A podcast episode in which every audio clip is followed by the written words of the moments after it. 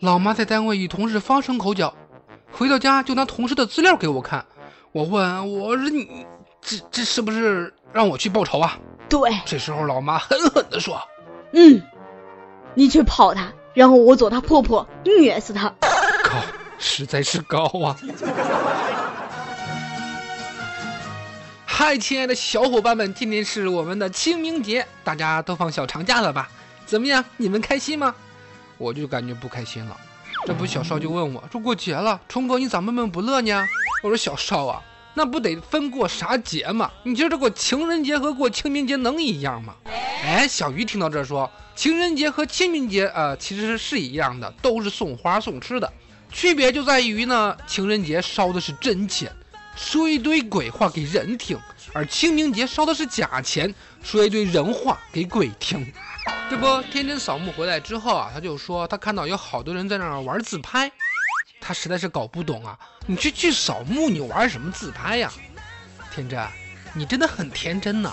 难道你不知道这是一种炫富吗？毕竟现在这个墓地有几个人能买得起的呀？随着房价的上调啊，这墓地也是越来越贵了。这真的是一种炫富的手段呐！这比要晒什么 LV 和晒什么车房的要狠吧？其实虫子我在想，等我的那一天啊，等我离去的那一天，那就是骨灰一撒，四海为家，物累儿孙，死亦潇洒。好吧，听了这段话，是不是你们瞬间的崇拜我了呢？好的，谢谢，不客气。小邵，呃，上午扫墓回来就一顿的感叹，现在的冥币做的跟真钱是一样一样的，烧起来有点莫名其妙的小心痛啊！一阵苦笑之后，这时候小邵新交的女朋友打电话说：“小邵，你不是去上坟了吗？你怎么没有带你买的冥币呀？还有啊，小邵，那个我取的两万块钱去哪儿了呢？”啊，说到这儿，懂了吧，小少，你就回家等着跪榴莲吧。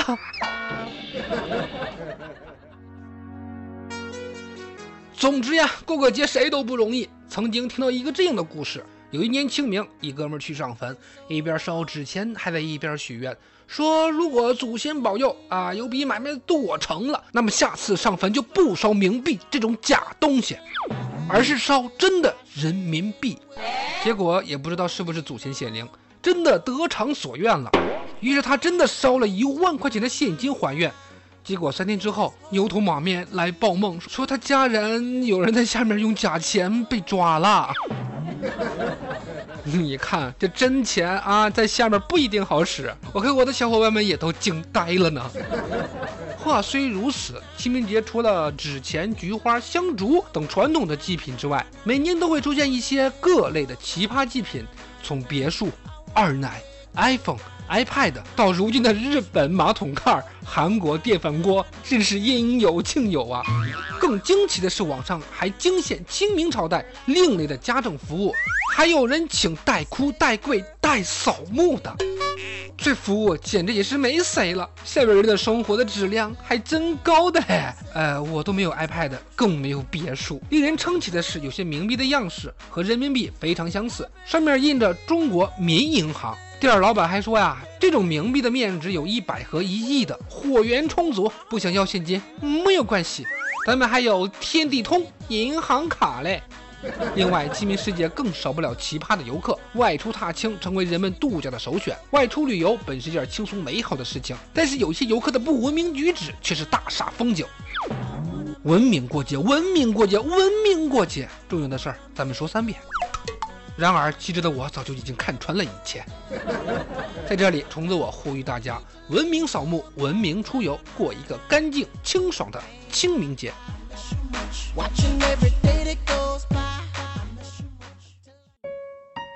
还有很多人呐，你们号称是吃货，却总在吃饭的时候玩手机；你们声称顾家，却只能通过手机来祝家人生日快乐。你说陪伴是最长情的告白，却被一个电话从床上叫起来就走。所有的这些说明一个事实：手机对我们太重要了。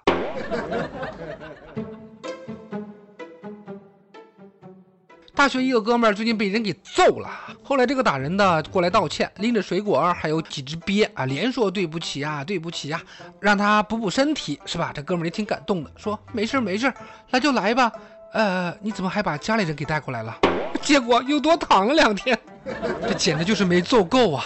这有人说呀，人工智能的反义词就是天然呆萌。那我这挨揍的哥们儿，那就是天然贱呗啊！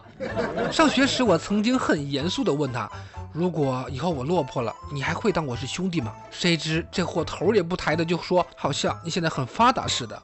哎，遇人不淑，无言以对呀！不行，你得向我道歉。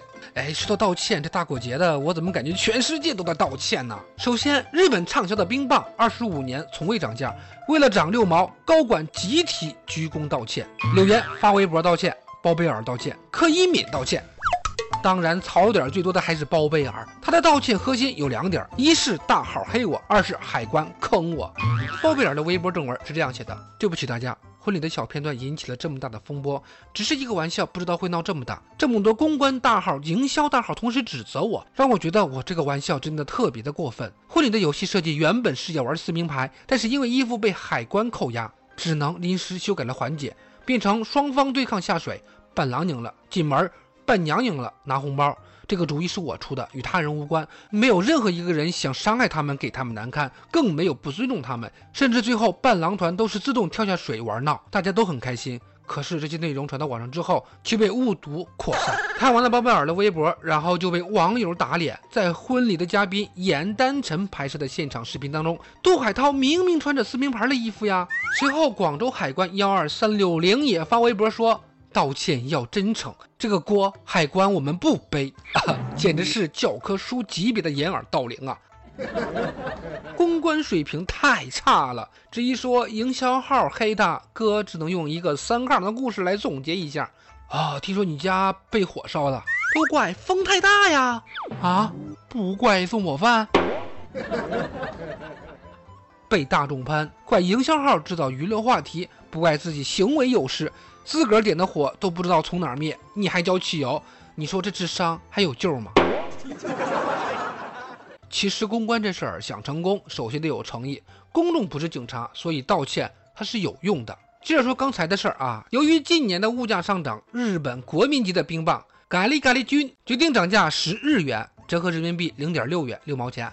为此，公司高管集体向消费者鞠躬道歉，说：“原来我们的价格坚持了二十五年，实在是撑不住了，恳请原谅。”妈呀，啊，态度这么诚恳，我要是日本的消费者，不买我都不好意思了，麻溜的哭着下楼去买呀。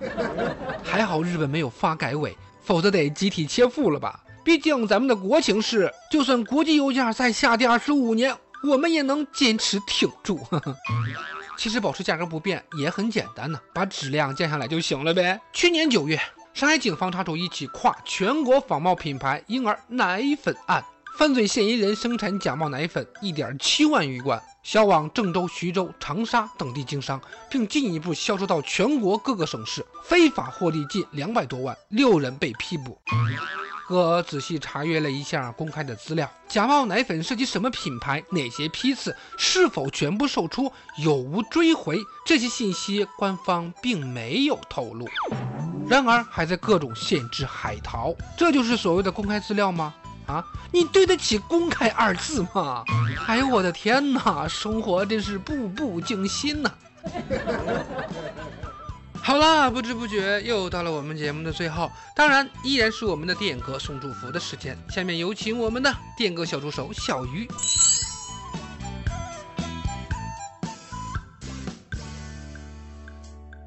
Hello 哈，清明来雨儿飘，踏青节里花儿俏。小鱼我又来了，亲爱的各位，我们都要疯的听友们，今天是清明节，大家都放假了吧？开心吗？呃，嗯，好吧，没人理我。啊啊啊好，那我们言归正传，今天呢是我们的听友龙龙点了一首周蕙的《约定》，送给赵廷玉。听友龙龙想对赵廷玉说：如果执着可以换来幸福，那我一直陪你；如果努力可以换来快乐。那我一直坚持住；如果真情可以换来感动，那我一直付出着；如果思念可以换来相伴，那么我会一直想着你，亲爱的，我愿意和你共度一曲甜蜜蜜。